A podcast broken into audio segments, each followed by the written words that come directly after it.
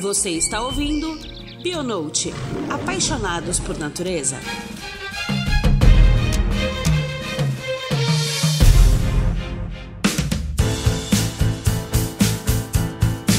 Olá, ouvintes do Bionote. Voltamos com mais um episódio nesse nosso canal que tem a intenção de conversar com você, que é apaixonado pela natureza. E nesse episódio, no nosso 23 episódio, a gente trouxe uma pauta mais do que especial, que é sobre o cultivo de orgânico. Por que, que essa pauta é especial? Porque isso envolve tudo que a gente come, né? E é muito importante a gente ter um pouco de consciência sobre as coisas que a gente consome e o que a gente coloca dentro do nosso corpo. Então a gente está aqui com um convidado super especial que é o Rafael Luiz Arão Freitas. Ele é biólogo, formado pela PUC, com mestrado em zoologia na PUC Minas e cofundador de duas empresas. Uma é a Campeira, que trabalha com sustentabilidade no campo, e a outra é a Biomip, que trabalha com controle biológico e manejo integrado de pragas. E Rafael, seja muito bem-vindo. Obrigado pessoal, bom dia. Nós estamos aqui mais uma vez também com a Cissa. Oi, pessoal, bom dia, tudo bem?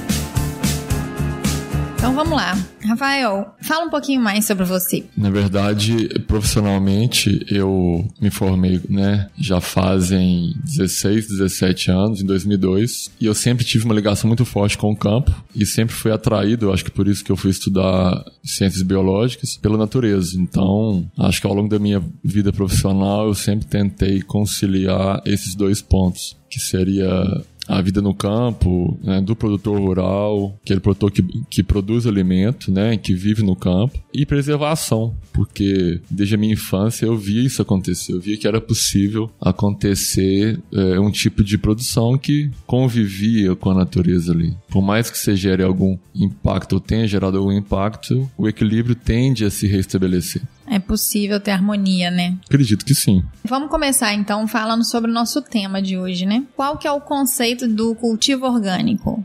Tem variação, não tem? Como que... É, a legislação de, de produção orgânica, ela é ela é ampla, né? A legislação brasileira, ela, acho que acredito que ela siga uma legislação global, é um movimento global. Não vou me ater à história dele, mas né, ele veio para o Brasil por influências estrangeiras há décadas, né? Você tem grandes nomes, assim, grandes pessoas no Brasil que a gente pode citar, por exemplo, Ana Maria Primavera e várias instituições no Brasil, por exemplo, a Embrapa, que tem trabalhos e, e caminhos bem legais nessa área, seja em produção de grão, seja em pecuária. Então acho que tem muita leitura que pode ser feita. Talvez eu possa citar alguma coisa, mas quem sou eu para adentrar muito profundamente muita coisa? Acho que ao longo da nossa conversa eu posso até citar alguns nomes que são referências para mim. Mas basicamente, cultivo orgânico, vou falar em agricultura, talvez pecuária, também orgânica, ela tende a trazer premissas de uma produção mais sustentável, respeitando mais a natureza, que é o ambiente que está no entorno ali daquela propriedade, como os animais que convivem nesse ambiente. Independente de qual tipo de animal, você vai querer preservar mais uma comunidade biológica, por exemplo, insetos, tem alguns insetos que ajudam a controlar insetos que são pragas.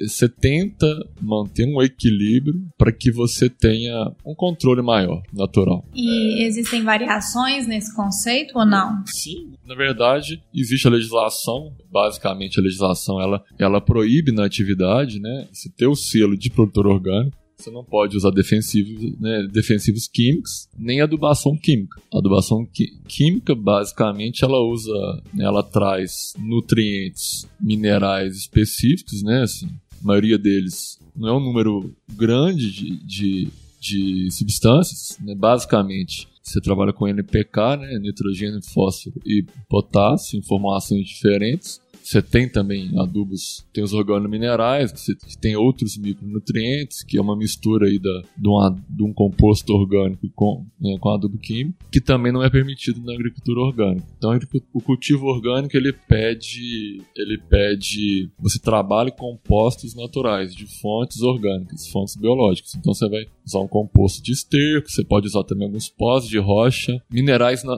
naturalmente encontrados, não produzidos no laboratório. Nada que seja muito sintético, né? Isso. Né? E zero defensivo químico, né? Então você tem no orgânico você usa assim, né? Você pode usar o biológico, você tem algumas caldas, alguns preparados de substâncias permitidas, mas você não usa o defensivo convencional ali, o que a agricultura convencional usa. Não, mas só para assim, para entender, desses 325 novos pesticidas que foram liberados até setembro de 2019, nada disso se enquadra na produção de orgânico. Se ele for um, um, um agroquímico convencional, o orgânico não aceita. Mas vou te dar um exemplo que ainda a legislação nossa, qualquer tipo de defensivo ele ainda é classificado na mesma legislação do agroquímico para licenciar. Então, para licenciar um biológico, ele acaba entrando numa legislação muito próxima. Tem começado, existe hoje já uma, uma linha diferente que está, se eu estiver falando alguma besteira, porque já tem atualizado, eu peço desculpas,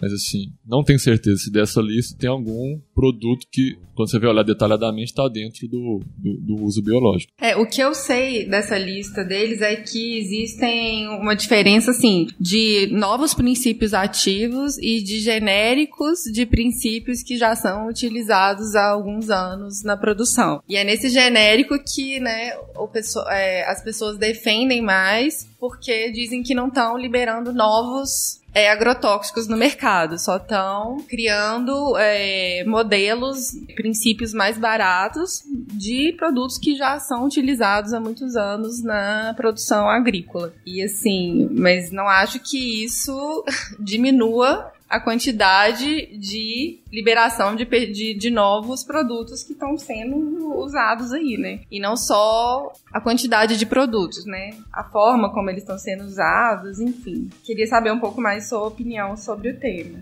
Ó, como produtor rural, e eu ainda quero trabalhar com uma produção maior em orgânico dentro de casa, mas Hoje eu não sou produtor orgânico, mesmo que eu tenha um manejo orgânico numa horta, eu, né, eu não comercializo, eu não sou um produtor orgânico certificado. Essa liberação, do, é, liberar produto no Brasil é uma coisa complexa. Às vezes demora-se anos. Você sabe, né? Sabes que o agronegócio para o Brasil hoje é muito representativo para a economia do país. O que, que não é complexo, né, de fazer aqui. É. Tanto, tanta burocracia, tantos poréns, né? E assim, no, é, liberação de novas moléculas, por exemplo, novas substâncias. Eu vejo ela como bem-vinda. Eu não vejo é, hoje o mapa liberando. É, eu acho que a gente pode conviver com opiniões diferentes dessa, mas eu não vejo. Eu vejo muito produto que era muito maléfico é, sendo proibido de venda. Tanto é que isso deu muito apoio para o crescimento de controle biológico. Esses são os produtos piratas que o pessoal fala, que eram até mais, faz, traziam mais malefícios do que esses que estão sendo não, autorizados? Eu, não, não tô, não, tô,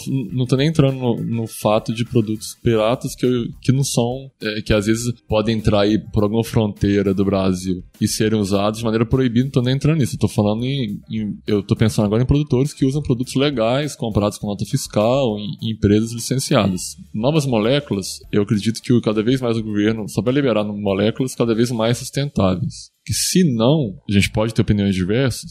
Eu queria até ver um tema que eu possa indicar alguém para a gente estar tá lendo mais aqui. É, eu acho que algum especialista da área. Eu acho que talvez um agrônomo especialista na área. É, o meu conhecimento técnico em agrotóxicos é muito limitado e é aquele que eu uso o mínimo em casa, que eu sei. Mas assim, eu não vejo hoje isso como uma coisa maléfica. Eu acho que se liberou, tem um processo, tem a justificativa, e liberar é, o genérico de produtos que já existem são laboratórios que vão ser credenciados jobs. Então, assim, na verdade, vai aumentar a competitividade, talvez. Não vejo isso aumentando o uso deles porque o produtor ele representa uma parcela importante da economia, o produtor rural, independente do tamanho dele, seja pequeno, médio ou grande, e todos eles, os números que eles trabalham são apertados, né? Mesmo o grande, que, né, que, que vai ganhar em escala e tende cada vez mais a querer aumentar a produtividade, diminuir custo, é uma busca natural de qualquer empresa, ao pequeno produtor que às vezes não compra tanto produto, mas vai ter acesso às vezes a um produto que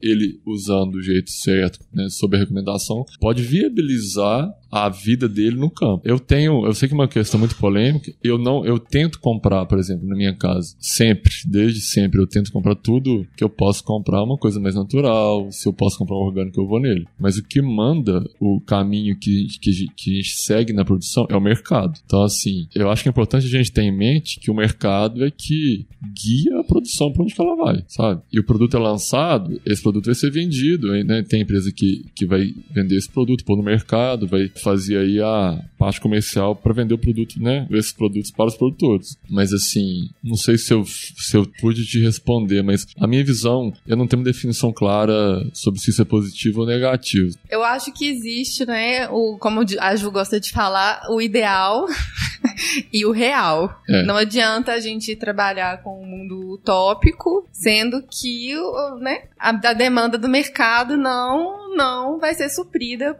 pelo que a gente idealiza. Mas eu queria só entender, assim, se você pode me falar, esses novos pesticidas, né, liberados em grandes quantidades, são novas moléculas que. Você falou que você já não é especialista em agrotóxico, mas eu fico tentando entender por que tantos novos. Se é a, é, a plantação fica resistente é, aos que já existem, se é porque essas moléculas novas você pode produzir mais gastando menor quantidade. Por que tantas novas? Eu acho que você falou tudo. Eu acho que uh, sempre há, há uma busca de uma maior produção, mais sustentável economicamente. Eu acho que cada vez mais globalmente tem se pensado, eu acredito que o Ministério da Agricultura para liberar um produto, ele também pensa na questão ambiental, sempre pensou, eu acredito. Mas assim, a questão da resistência, o químico, ele gera resistência. Interessante o tanto que tem aumentado o controle biológico. O controle biológico está crescendo muito globalmente e no Brasil talvez eu acredito que um pouco mais, porque o biológico, por exemplo, ele não gera resistência. E cada vez mais eu vejo produtores convencionais que não têm nenhuma intenção de virarem produtores orgânicos, às vezes produtores grandes, indo para o biológico, usando menos defensivos químicos. Por que talvez? Porque sempre tem a questão econômica. É, tem que dar certo. A produção tem que estar tá boa, a lavoura tem que estar tá legal. Então, assim, eu acho que o biológico está vindo aí e vai crescer porque se for uma questão básica, resistência. Acho que esse é um desafio enorme que a agricultura vive. Rafael, sobre essa questão do de tentar fazer esse cultivo equilibrado, né, da premissa do orgânico, qual que é a importância de se estabelecer esse cultivo em relação à saúde do ambiente, né? Porque a gente sabe que essas extensas monoculturas elas são muito maléficas para o solo, né? Para o microclima da região. Eu preocupo muito com água. Eu acho assim, a água ela tende a carrear e, por exemplo, o uso indevido de defensivos, eu acho que ele pode não só ir para o solo, mas ele acaba indo para a água, né? Uhum. A chuva carrega, leva para corpos d'água superficiais que às vezes vão ser usados para o uso humano. Uhum, para o consumo. E eu tenho uma dúvida, por exemplo, e eu desconheço aí, talvez por ignorância, análise. É, será que todas as prefeituras que tratam as águas aí, seja via Minas Gerais, por exemplo, que eu vejo Copasa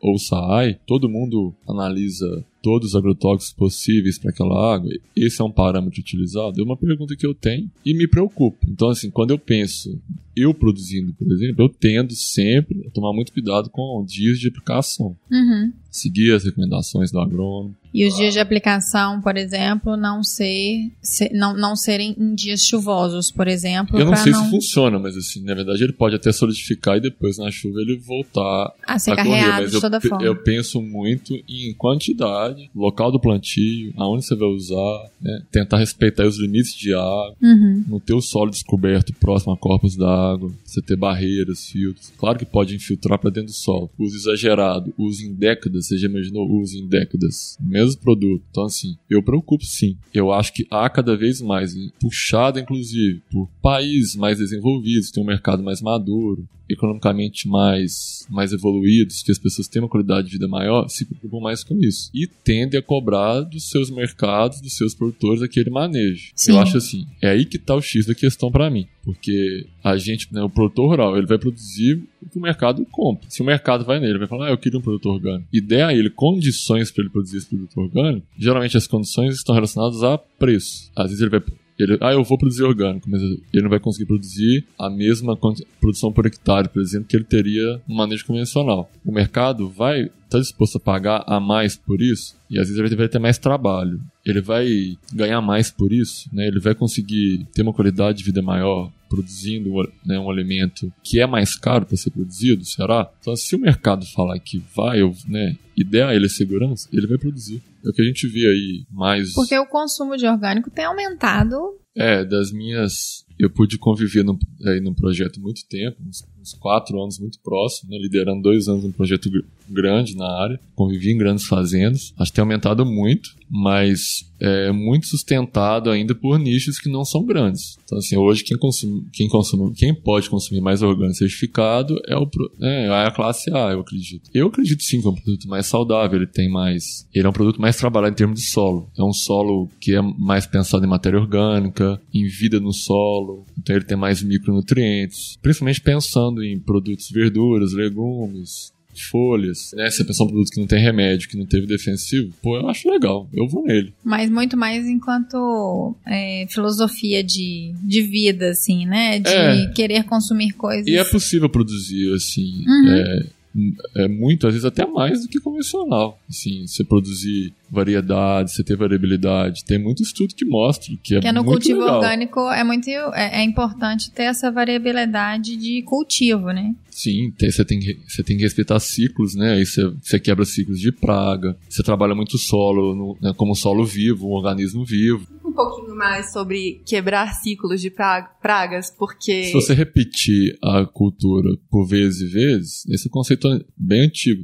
Os produtores sabem disso. Você tem que variar para praga praga não se estabelecer em um lugar, senão você fica, imbuir, né? fica impossível manter aquela cultura por longos períodos, porque a, você vai ter a praga ali instalada, sabe? Então, se, quando, quando, você planta uma outra cultura, aquela população tende a diminuir e você consegue ali ter essa rotação, você consegue controlar mais essas, essas pragas que trariam prejuízo, ou, ou até inviabilidade de, de cultivo. Entendi.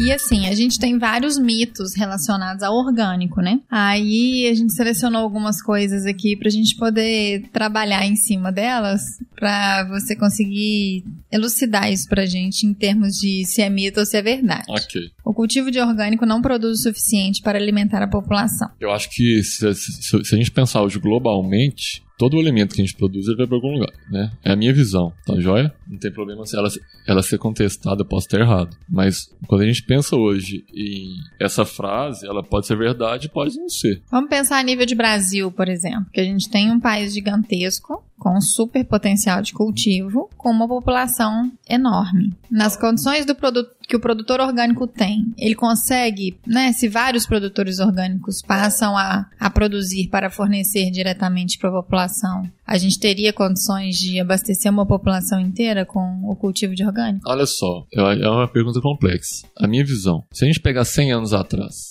a monocultura ela começou a ganhar mais escala, eu acredito que foi na, na época aí da Segunda Guerra. Lembrando aqui das minhas histórias do meu curso da, de agricultura orgânica da Embrapa, que eu fiz lá com o Fernando Ataliba do Sítio Catavento, um dos grandes mentores que eu, que eu tenho e confio muito amigo meu. E antes disso, como é que a, a população vivia, né? Então vamos pensar aqui, sei lá, século XIX. Uhum. Não existia defensivos, né? Você produzia de outro jeito, né? É uma produção mais natural. Mas a população, eu acredito que do mundo também não era tão grande igual hoje. Então eu acho que uma coisa leva a outra, sabe? É, quando você começa, minha visão, uma revolução industrial, que as pessoas tendem a ir mais para a cidade, buscando aí talvez mais qualidade de vida, mais segurança. O campo ficou menos povoado e as pessoas com responsabilidades de produzir comida. Daí talvez começa conceitos de monocultura, de produzir mais, ganhar escala e etc, etc. Eu acho assim, o caminho que o mundo tomou, ele levou a gente para como ele tá hoje. Eu acho que não tinha como ele ser diferente hoje. Eu acho que uma coisa que eu acho muito grave no mundo é a fome. Quando eu enxergo um produtor de commodity, lá do, um grande produtor de commodity, qualquer lugar do Brasil. O, que seria um produtor de commodity? Vamos pegar um produtor de milho e soja, por exemplo, das grandes áreas produtoras de grãos do Brasil. Geralmente esse grão ele vai embora para algum lugar do mundo, vamos dizer, ele vai para a China. A China tem que alimentar a população. Então, assim, o mundo chegou hoje, o que, que, que, né, que que acontece?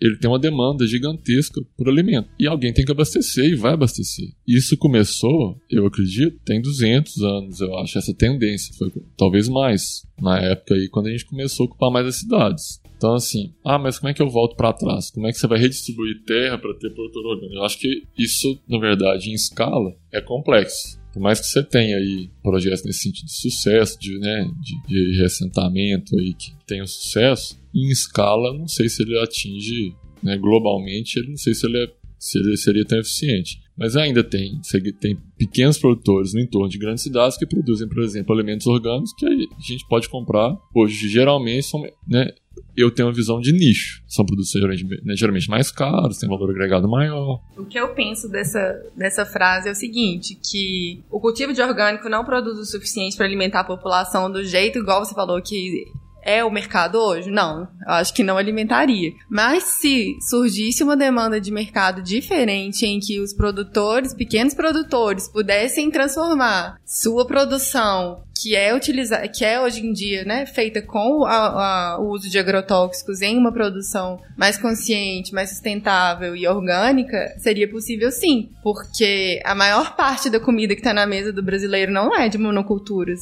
Vegetais, legumes vêm dos pequenos produtores. Mas o que o Rafael falou é verdade. Como que os, os, os pequenos produtores vão abrir mão, né, desses, des, dessas substâncias que asseguram que eles tenham uma produção contínua, uma produção maior, para que eles consigam ter um retorno financeiro para sustentar a própria família, sendo que o mercado não, não, não permite que ele venda o produto por um preço mais caro, ou que, enfim. Então ele não pode simplesmente abrir mão da produção dele para poder produzir orgânico sem ser compensado financeiramente por isso nem toda pequena produção ela é orgânica. Acho que a gente não pode confundir. Com certeza. Você é. tem muito pequeno produtor que usa de maneira, eu vejo, menos preparada os defensivos e químicos do que às vezes um grande produtor que segue as normas, que é mais fiscalizado. Então, por exemplo, eu tenho muito receio de comprar as hortaliças convencionais. Eu acho que eu nunca comprei uma hortaliça convencional. Por quê? Porque eu vejo às vezes, né? Eu já visitei pequenos produtores ou, ou grandes produtores de hortaliças que às vezes são pequenos produtores, porque um hectare de de hortaliça é muita coisa. E são monoculturas. É, às vezes que, em termos de, de área, proporcionalmente, impactam mais que um grande produtor de milho e soja, que às vezes usa muito defensivo. Então, assim, ser orgânico, é uma pessoa pequena que produz às vezes, ele pode, né, é, que produz comida em, é, como pequeno produtor, ele pode não ser orgânico. Por outro lado, você hoje já tem produtores orgânicos produzindo commodities. Hoje é uma tendência pelo mercado de você já ter é, grandes produtores de grãos, grãos orgânicos certificados. Então, assim, eu conheço, é, já visitei, né, já tenho convivência. Então, assim, por que que eles existem? Porque o mercado pediu. É, tudo vem da demanda do mercado. A demanda né? do mercado é que vai direcionar a produção. E aí, aí, assim, tinha uma próxima frase que eu acho que você já respondeu, que é as grandes monoculturas são fundamentais para alimentar a população. Sem ela, sem elas morreríamos de fome. Então você comentou sobre a, a exportação dos grãos, né, que são produzidos para. Eu tenho medo da. O Brasil é um país muito rico, que eu acho que a gente tem fome por uma questão de distribuição de renda. Eu acho que a gente, o Brasil hoje está muito melhor do que era talvez nesse quesito algumas décadas atrás. Mas assim, quando você pensa, vamos pensar mais globalmente. Vamos tentar pensar na África, por exemplo, no, no continente africano, algumas regiões que tem muito problema de clima, regiões mais desérticas, tem muita pobreza, que realmente tem fome mesmo, é, que pessoas morrem de fome. Quando você pensa nisso, aquele produtor que às vezes foi marginalizado, aquele de commodity convencional, que foi marginalizado às vezes por defensores, que segue uma linha mais ambientalista, aquele cara lá que, que consegue produzir aquela comida que chega lá na África, ele é um herói para quem tá comendo. Então, assim, eu acho que tudo depende do ponto de vista. E ao mesmo tempo que uma pessoa, né, que já está numa classe diferente, se você pegar, por exemplo, vou, vou pegar um oposto, uma,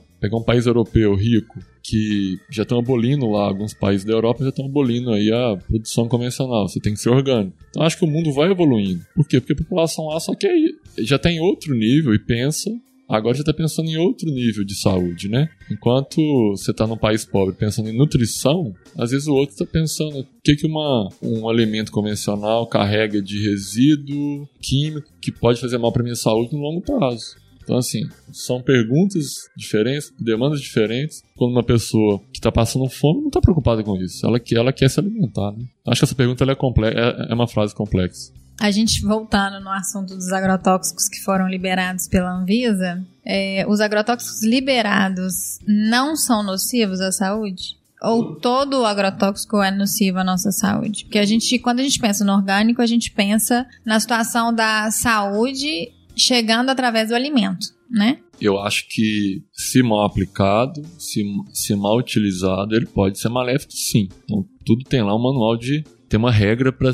Né, para ser aplicado e, e utilizado. Você tem que destinar aquela embalagem depois de utilizado corretamente, senão ela pode poluir. Se a pessoa que aplicou não seguir as recomendações básicas vai ser o mais afetado, quem está manuseando o produto, e pode ficar algum resíduo se aplicado em excesso, em exagero, no alimento. É porque tem alguns países também da Europa, por exemplo, que baniram certos agrotóxicos em virtude de estudos científicos que traziam evidências de que certas contaminações poderiam, por exemplo, aumentar o nível de autismo no nascimento de crianças autistas, crianças com defeitos genéticos, embriões que não, que não se desenvolvem bem. Então, é, existe essas restrições, né? E a gente viu que o, o, a Anvisa liberou mais novos agrotóxicos. Então, dentro disso, é, ainda que você utilize o agrotóxico como recomendado, né, dentro de todas as premissas, com as quantidades ideais e tudo mais, ainda existem substâncias que são muito mais nocivas do que outras, né? É, ele, na verdade, até a liberação, eles são classificados, ele tem classes, né? Tem os mais de efeito mais mais perigosos, vamos, vamos dizer, e os menos perigosos aí. São produtos altamente perigosos, que são concentrações. Né? Toda concentração química, ela, seja o produto mais simples, ela, vai, ela pode causar algum dano, né? Então, assim, na verdade, são produtos para serem que só podem ser recomendados por engenheiros agrônomos, que devem, inclusive, ensinar como produzir. E na prática, não sei se na, a lei pede outra coisa, mas na prática, o produtor tem que ter a preocupação de aplicar do jeito correto. Porque muitas das vezes o prejudicado, quem se intoxica e, e quem pode ter problema é o produtor que está utilizando, que mora ali do lado, né? Geralmente da lavoura. Sobre, é, sobre isso de aplicação. Muitos produtores aplicam agrotóxico no Brasil por avião, né? Dispersão pelo ar. E isso é proibido em vários países, né? Porque esse agrotóxico não vai só aonde ele tem que chegar para matar alguma praga, bactéria, fungo na lavoura. Ele vai para nascente de rio, ele vai para o gado que está ali do lado, para os outros animais que, né, que se encontram no local, vai para perto da casa da, da, família que mora ali do lado. Então, assim, eu acho que mesmo que você use direito, às vezes, no, no seu lugar, se você tiver um produtor que está usando errado ali do seu lado, você vai ser atingido da mesma forma. Mas não é só por avião, não. Na verdade, a dispersão dele por corrente de ar, ela pode ser num próprio pulverizador comum de trator. Se tiver um dia ventando, dependendo da, do produto que for, ele pode então, assim, tudo depende muito da visão do produtor. Eu conheço bons produtores e produtores não são tão bons, não se preocupam tanto. Eu não vejo o avião como um problema eu vejo o problema geralmente, né, já teve caso inclusive do avião que errou e pulverizou escola próxima à lavoura. Mas assim, por que que aquela, eu acho que o produtor deveria ter pensado, na hora que ele foi mandar o, o avião fazer aquele protocolo, aquela pulverização, de respeitar uma distância mínima. Na minha casa, a, né, por exemplo, perto de, de residência, por exemplo, a gente tende a pular algumas ruas é, para não ficar perto, por exemplo, para não chegar e né, você vai fazer em horários que, que não tem. É, né, você vai pedir para não ter gente perto. Então, tipo assim, isso depende. Eu acho que eu, geralmente o, o, erro é do produtor ou do aplicador. Ele, eu não culpo a máquina, não. Eu acho que eu vi uma ferramenta que é interessante, só tem que ser bem utilizada. Acho que às vezes muito exagero em e, né, para que banhar ali do lado, né? Estava do lado de uma escola. Tô usando só um exemplo mais radical, né? Em relação à água, essas coisas, eu acho que a pulverização aérea tem uma tendência, pelo menos a gente escuta, não sei se, se, se, vai, se vai vingar, mas eu já vi, eu já tive chance de ver, inclusive, ver pulverização por helicóptero. Mas assim, né, tudo isso é, se bem, se bem utilizado, gente, se tá, foi estudado, foi feito para aquilo, se, foi, se não é uma adaptação, eu acho que assim, às vezes o, o piloto pode ter feito o voo mais alto. Eu acho que tem, tem, tem erro para tudo. Então, assim, você tem bons e maus profissionais. O problema é a forma com que você usa, né? Eu acredito que é estar tá respeitando aí, é, né? Você tem que ter princípios básicos. E volta a falar, que vai regular tudo é mercado. Então, assim, é, hoje você tem fazendas que são certificadas por boas práticas. Hoje tem, você tem selo aí de boas práticas, mas ele chega pra gente, pro, o, o consumidor valoriza isso? Eu valorizo. Assim, nem todo mundo conhece. Acho, que, acho que uma pauta importante que vocês estão puxando para essa conversa né, de hoje é a gente saber mais do que, que a gente está comendo. Com certeza, a gente tem um pouco mais de consciência do processo de produção daquilo que a gente consome. E tem né? um pouco de visão também que às vezes a produção orgânica ela pode às vezes até forçar a barra e ela pode poluir. Se o produtor orgânico ele vai comprar um composto que não é próprio para ser usado na alimentação humana porque ele pode conter metal pesado, mas ele é um composto orgânico. Mas ele comprou ele porque ele é mais barato. Você vai estar comendo, você pode estar comendo metal pesado sem saber. Aí você tá achando que você tá comendo um, um alimento orgânico que em teoria, uhum. né, você tá comendo uma coisa mais saudável pro seu corpo e aí você tá consumindo um metal pesado que você tem classes aí de compostos orgânicos né, do mercado e algumas dessas classes não são permitidas para uso de alimentação. Uhum. Mas o produtor pode comprar e se ele quiser ele pode usar. Então assim, a certificadora deixa? Não deixa. Mas assim, a certificadora consegue ver? Não. Ela não vai estar lá 360 dias por ano. Então tudo vem do ser humano. Eu compro orgânico para minha filha desde que minha filha nasceu. Eu sempre que eu posso eu compro. Eu compro do meu vizinho que não é certificado, mas eu conheço eu conheço o modelo de produção dele. Você sabe como que é o processo de produção, né? Então tudo que eu posso eu compro dele. É, as certificações elas chegam para poder tentar fazer um controle melhor daquilo que está sendo produzido, para que você tenha um pouco mais de certeza na hora que você vai comprar aquele alimento, né, no sacolão, no supermercado, onde for. Só que toda fiscalização também tem seus furos, né? Então o que a gente tem que contar mesmo é com a consciência de quem produz Sim. né? Para não ter essas certificações fakes de orgânico só para poder vender mais caro, né? E tem como o consumidor final saber de alguma forma disso? Não, né? Resposta se o selo ali que tá que ele tá vendo dois tipos de orgânicos, se um é melhor do que o outro? Olha, você tem certificadores que são muito respeitados, tem as, que podem ter produtores ruins, tem as certificadoras que às vezes são pouco conhecidas, são tão boas quanto as grandes. Né? Eu acho que assim, não existe, não tem exceção. Você pode, o produtor que não é sério, ele pode estar em qualquer certificadora. Mas na primeira vez que ele é, que ele é identificado, pode ter certeza, todas elas tendem a excluir. Então, assim, porque todas prezam pelo seu nome, que a certificação nada mais é que gerar confiança para o consumidor. É você confiar em alguém que terceirizado que vai lá testar que aquela pessoa é séria.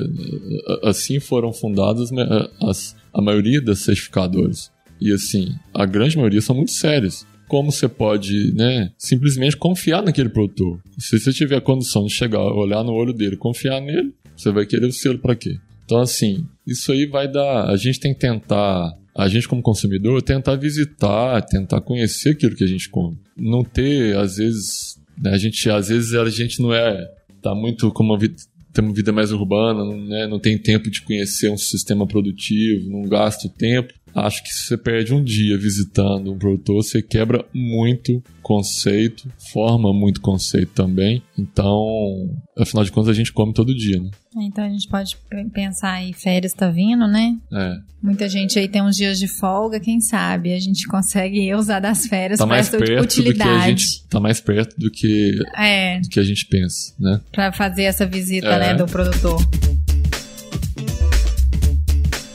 Quais são os maiores desafios da produção de orgânico, Rafael? Na minha visão, é mercado. Eu que já trabalhei em projeto orgânico, eu acho que o desafio técnico ele é superado. Ainda que, né, porque a gente tem alguns fatores, por exemplo, eu sei que a produção de tomate orgânica, ela é mais complicada, né? Porque precisa muito de polinização, eu conheço o. Eu citei ele há pouco, Fernando Taliba, do sítio Catavento, de São Paulo, que é uma, é uma referência, é um exemplo, é um dos grandes produtores, por exemplo, dessa cultura do tomate. Então, assim, eu acho que não é, não. Acho que sim, é desafiador. Toda cultura é, algumas são mais que outras. Mas é possível dominar a técnica. Conta pra gente como que é o cultivo do tomate orgânico. Tudo que precisa, como que é o processo Na de verdade, o pouco que eu conheço, ele tem, né, eu não vou saber aqui dar aulas, mas ele é plantado da maneira que todo, praticamente todo é. Você pode plantar ele em estufa ou não, você vai ali segurar pragas, o tomate é bem sensível a muitas pragas, mas ele que eu pude escutar dele é trabalhar muito solo, essa teoria da trofobiose, se eu não estiver enganado, que é dar à planta condições de se defender de grande parte de pragas que atacam ela, porque às vezes ela está deficiente. Não é diferente do outro. O manejo que é diferente. Então, assim, é rotação, não repetir plantios por muito tempo, você está trocando ali por outra cultura. E respeitar o ambiente de entorno. Que eu vejo lá, né, né numa dessas fazendas que eu estou citando, o, o sucesso dele é porque ele respeita, ele produz uma variedade grande e foi acumulando experiência que chegou num ponto hoje, não é que ele não tem problema, mas ele sabe lidar com os problemas. De maneira que ele não tem que usar ferramentas químicas seja no adubo, seja no defensivo, para produzir o alimento dele. O segredo é que eu acho é muito difícil ensinar para a pessoa como é que ela vai produzir. Você pode dar alguns passos, falar o que ela não deve fazer, mas cada lugar tem uma aptidão, é, cada região vai mostrar um perfil diferente, vai de época, vai de vizinhança, da cultura que você tem ali do lado. E assim, é do olhar do produtor e da persistência. O produtor que não é persistente, ele não fica no negócio. Você tende a errar muito pra você ter sucesso como tudo, né? A gente pode depois talvez marcar um, podcast com ele, se vocês quiserem, a gente liga para ele. Ah, seria maravilhoso. Aí ele dá uma aula aqui, às vezes ele rebate muita coisa que eu falo.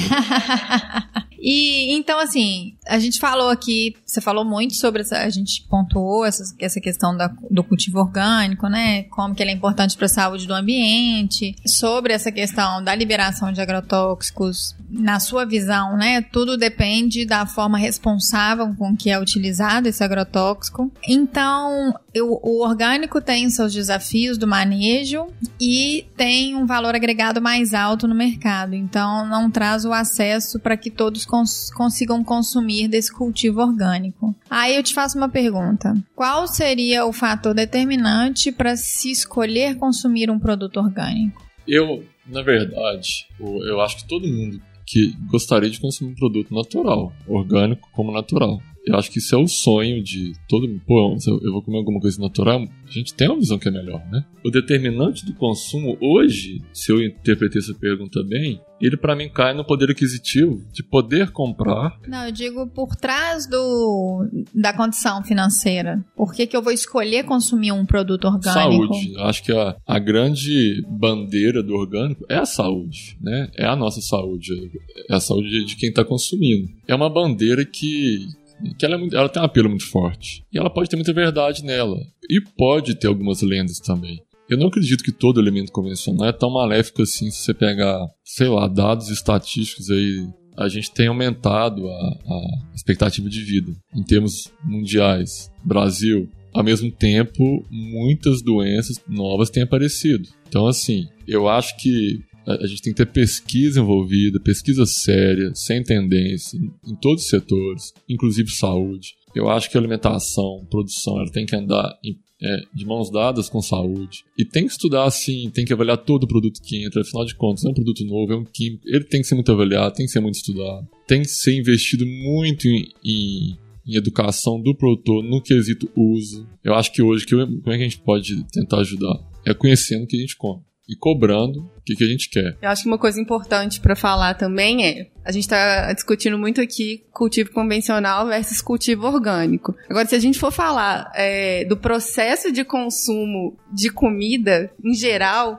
a gente tem um consumo de industrializado talvez muito maior do que o de consumo de comida de verdade, que é o que a gente está chamando. Então, entre comer um produto que não é de produção orgânica, que é uma comida de verdade, e abrir um pacote de sucrilhos e comprar uma bandejinha de presunto, gente, mil vezes melhor você comer uma batata, uma cenoura, um tomate que tá, né? Vai te fazer muito melhor do que. Eu sou dessa linha também.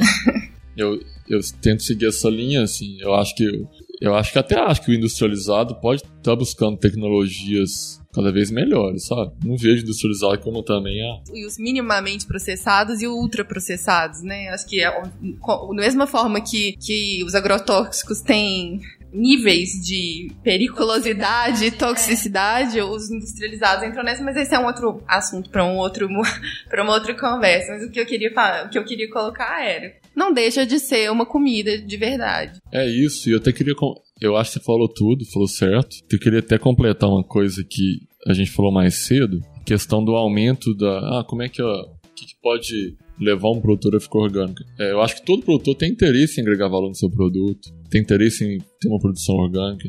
ela tem uma das questões que né, tem os mitos aí se fica mais caro ou não. Acho que depende da cultura, depende de como vai, ser produzido. Geralmente fica um pouco mais, é, gasta um pouco mais de mão de obra, mas ele pode agregar mais valor. E às vezes é um valor que chega na, na mesa ainda de, viável. Eu acho que quando a gente compra direto do produtor, gente, ele fica viável. Eu acho que ele fica inviável quando ele passa por intermediários. O problema são os atravessadores, é, né? E assim, eu compro orgânico por preço convencional, porque o método que o meu produtor, o meu fornecedor lá vende principal é esse. Ele se baseia nos preços diários que estão que rodando na, nas lojas convencionais. Agora, já vi aí tomate no mercado a mais de 30 reais o quilo. Sendo que eu vejo produtor orgânico na mesma época vendendo a 3 na propriedade. Pelo menos em volumes maiores, né? Então, se você pagar ali né, a metade do que você comprar no intermediário, porque as margens às vezes são, são margens mais altas, porque o custo de, né, tem custo de, de transporte. Mas às vezes os intermediários também, eu não estou nem criticando, porque a maioria das pessoas não tem contato direto com o produtor. Nem todo produtor consegue formar uma rede para entregar Talvez direto. Um, uma forma, uma forma comum de conseguir consumir direto do, do produtor é através dessas das feiras, né, que são feiras. É, mas ah, acho que as feiras hoje, pelo que eu vejo, até os preços não estão muito diferentes do, não sei. Eu não por, por não estar em Belo Horizonte, eu não acompanho tanto, mas assim, eu acho que tudo tem, tem como você atuar em todos os mercados. Tem hora que você tem que ir no, no grande mercado, que seria o intermediário que a gente está falando, e comprar nele. Ele tem às vezes promoções. Ele às vezes viabiliza muito projeto. Uhum. Tem que ver né, quem está na cadeia dele. Ele é fundamental, sim, para disseminar às vezes muitos projetos. Sim, para dar escala, né, para a produção. É, para escoar a produção. Eu acho que o grande pega do produtor é ter escala. Por que, que às vezes muitos desistem? Porque não tem garantia de compra. Sim. Então, assim, uma das grandes ferramentas de divulgação são os prateleiros de grandes mercados, né? De supermercados aí. Então, assim, acaba que ali você divulga, porque a maioria das pessoas transita ali. Uhum. Então, assim, eu acho que se a gente tem consciência que a gente está comprando, independente de onde a gente compra, e a gente consegue fazer aquilo por longo prazo, beleza, eu acho que o mercado vai se consolidar. Agora você fala assim, eu vou comprar hoje porque hoje está um preço bom, mas normalmente eu não consigo comprar porque é muito caro. Aquele projeto ele corre risco, sabe? Uhum. Então, assim, tudo é tentar. Eu acho que naturalmente hoje isso vai. Cada vez mais demanda, eu acho que tende a aumentar o consumo de orgânico, por causa Sim. de nicho mesmo. Até em termos de commodities aí, pensar em grãos, café, as demandas por grãos. Tem aumentado, hoje a gente vê muito mais oferta isso, também. De não transgênicos, por exemplo, né, no caso do milho, soja. A demanda hoje de, global de grãos não transgênicos e orgânicos só aumenta.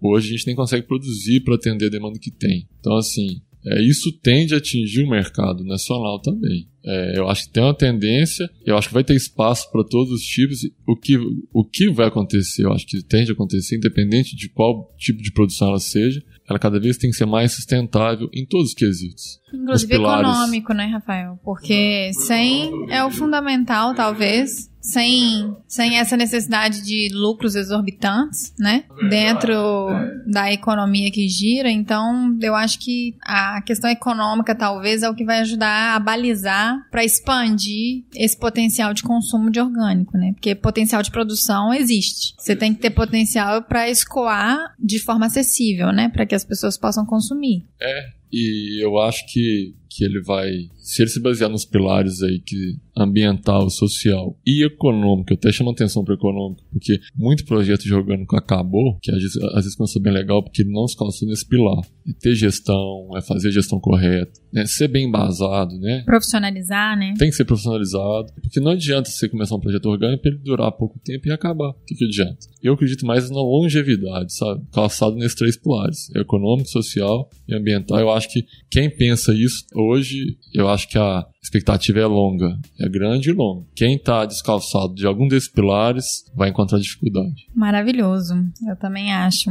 São esses três pilares que, na verdade, não é só para aumentar o consumo de orgânico, aumentar a produção e dar acesso, mas eu acho que esses pilares são para tudo na vida, né? para qualquer outro país para desenvolver e para que a sociedade possa evoluir para um patamar melhor do que está hoje, né? Eu não tenho dúvida que e você vê isso, assim, acho que uma pesquisa de internet hoje a gente pode ver muita coisa, mas eu, eu acredito que investir hoje em pessoas, em conhecimento de funcionário, tentar pagar melhor, para até segurar aquele profissional dentro ali da, do seu quadro, respeitar as questões ambientais de todas as maneiras possíveis ao máximo e tendo né, um, projeto, um projeto econômico bem estruturado, de dê longo prazo, eu acho que é o que todo país precisa, sabe? Para você poder consolidar realmente projetos e pessoas, porque e eu acho que aquele é, ainda tem muito, acho que ainda tem um longo caminho, mas eu acredito hoje, quando a gente fala em, a gente tá falando aqui em produção de comida, né, o tema cultivo orgânico, eu acredito que hoje é, projetos que têm esses pilares todos bem desenvolvidos, eu confio muito, sem tentar até classificar ou pôr uma bandeira para ele de alguma maneira, mas eu coloco assim, a gente precisa de projetos que são sustentáveis nesse jeito. E o orgânico ele vem junto Acho que ele é importante, eu acho que ele vai crescer, é um mercado que cresce muito, anualmente, globalmente, inclusive, e cada vez está mais profissional, eu, eu, eu, vejo também. Tem uma tendência natural dele cada vez ser mais. dele atingir maiores classes. Acho que ele tende a, a ficar a um pouco mais democrático, mais, né? a gente chegar num produto ali. Eu não acho que a gente tem que comer 100% de orgânico. Eu acho que é impossível você comer 100% do seu alimento orgânico hoje. Hoje eu acho que é complexo isso. Isso é para muito pouca gente. Mas você pode talvez focar em alguns tipos de alimento que trariam maior impacto e alguns você pode comer. Eu acho que assim, eu tenho essa dúvida, se você puder.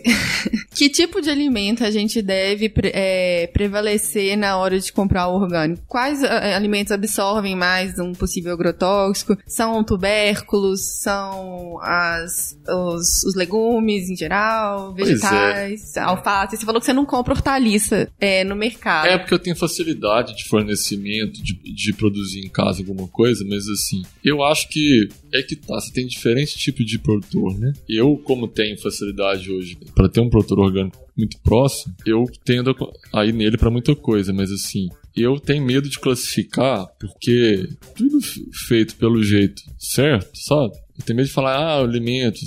Que eu, por exemplo, eu tenho um receio pessoal, não, é nem, não tô nem falando tecnicamente, mas eu tendo a tentar comprar produtos mais frescos, tipo folhas. É, eu gosto de tentar comprar é uma coisa mais natural, porque você não sabe a última pulverização que ele fez, é um contato direto. Uma coisa que você vai cascar, por exemplo, apesar que você tem defensivo que é.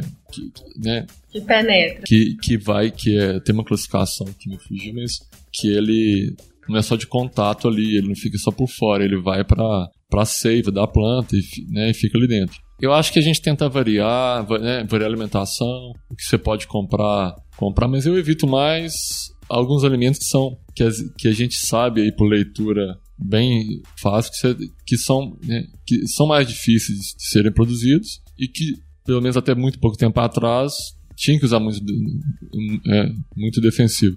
Exemplo vou pegar morango tomate pimentão mas hoje é, já tem muito produtor convencional desses produtos que usam de ferramentas estufas algumas, né, controle biológico, que não são orgânicos, mas produzem, eu acho, um alimento muito saudável. Então, assim, de novo, bate na tecla. É, generalizar é complicado. Quem que é o produtor, sabe? Acho que eu pergunto assim, quem que produziu? Eu acho que... Então, eu acho difícil, né, você tem que tentar saber... Né, ah, né, saber quem produziu é difícil. Quem está comprando, então? Será que quem está comprando e está vendendo conhece? Ele pode apresentar alguma. Ele pode apresentar o produtor dele, ele, ele exige alguma coisa, né? Então, assim, eu conheço aí gente que preocupa com isso, sabe? Aqui mesmo, Belo Horizonte. Então é, é, é quem. Se a gente começar a perguntar, pode ter certeza. Você vai, você vai começar. Você vai começar a mudar até a produção. Rafael, foi excelente o nosso papo.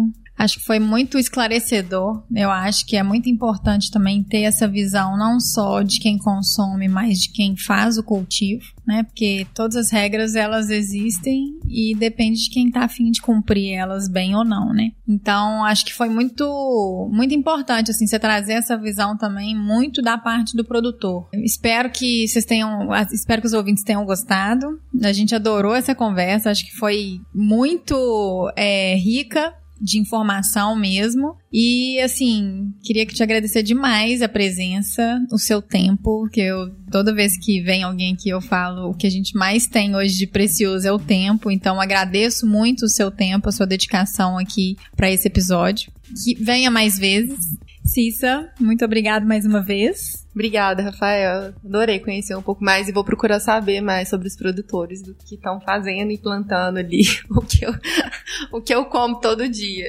Exatamente, gente. O que a gente está falando aqui é de saúde, né? Na nossa alimentação pode ser nosso melhor remédio. Então. Eu queria só fazer um, um comentário. Tem tido uma tendência que eu acho bem legal dos produtores dos agroflorestais Uhum. que eu tenho visto tanto agrônomo, mas também bastante biólogos aí pensando em, em profissões, trabalhando com projetos de agrofloresta, sabe? Eu acho legal ver biólogo produzindo comida, porque o agrônomo que é o especialista. A gente não tem isso na nossa na nossa grade, é, né? na nossa grade, né? Mas é, por exemplo, eu como tenho né, interesse da área e vivo essa área, sempre, sempre vivi muito conflito por, por até eu trabalhar com conservação, mas adorar a vida de fazenda, né?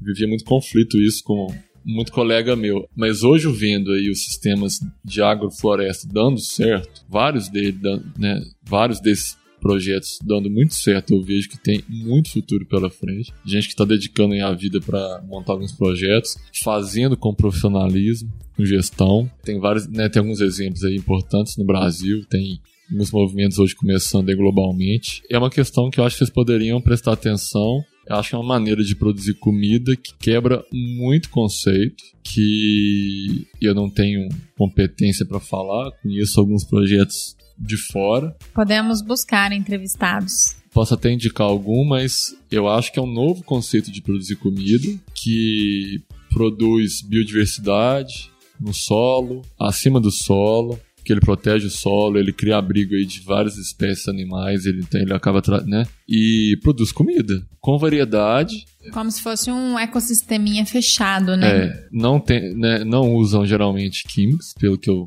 que eu sei. Então Sim. eles são praticamente, pelo menos em alguma fase, são naturalmente orgânicos. E são alimentos muito ricos, porque você tem ali uma diversidade de ambientes, acaba se tornando um solo mais rico, né? Uhum, mais nutritivo, né? A gente chama hoje essa base de agricultura mais regenerativa, que tem uma tendência, acho bem legal. A Campeira tem trabalhado isso hoje num projeto aí globalmente né, tem ganhado escala, a gente está tentando trazer para cá em parceria até como instituição do governo, a gente deve lançar em breve, que é levar para o produtor convencional aí a, a produção de matéria orgânica no solo, que tem empresas bem legais aí tocando e posso até indicar para vocês se vocês quiserem tentar conversar com algum deles posso indicar alguns nomes mas assim acho bem legal não sei se é não acho que é uma onda acho que matéria orgânica no solo é muito importante seja ele qual tipo de, de produção for eu acho, eu acho que isso tudo é um olhar diferente que a produção de comida tá, tá tendo por parte do, né, dos consumidores. E eu vejo com muito bons olhos. Acho que o Brasil é, um,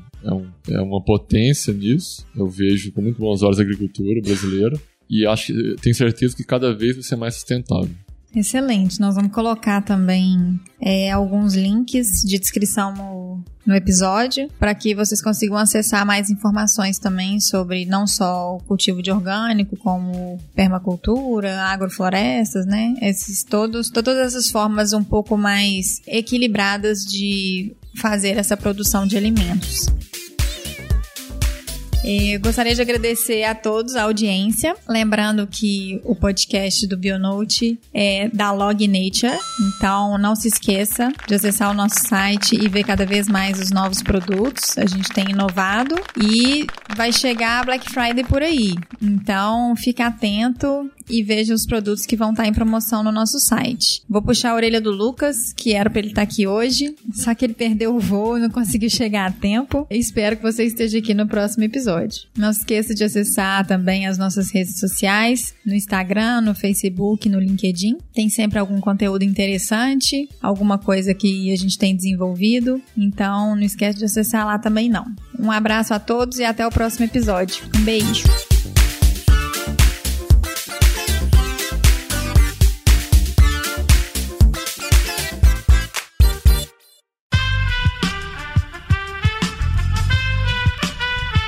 Este podcast foi editado por Aerolitos Edição Inteligente.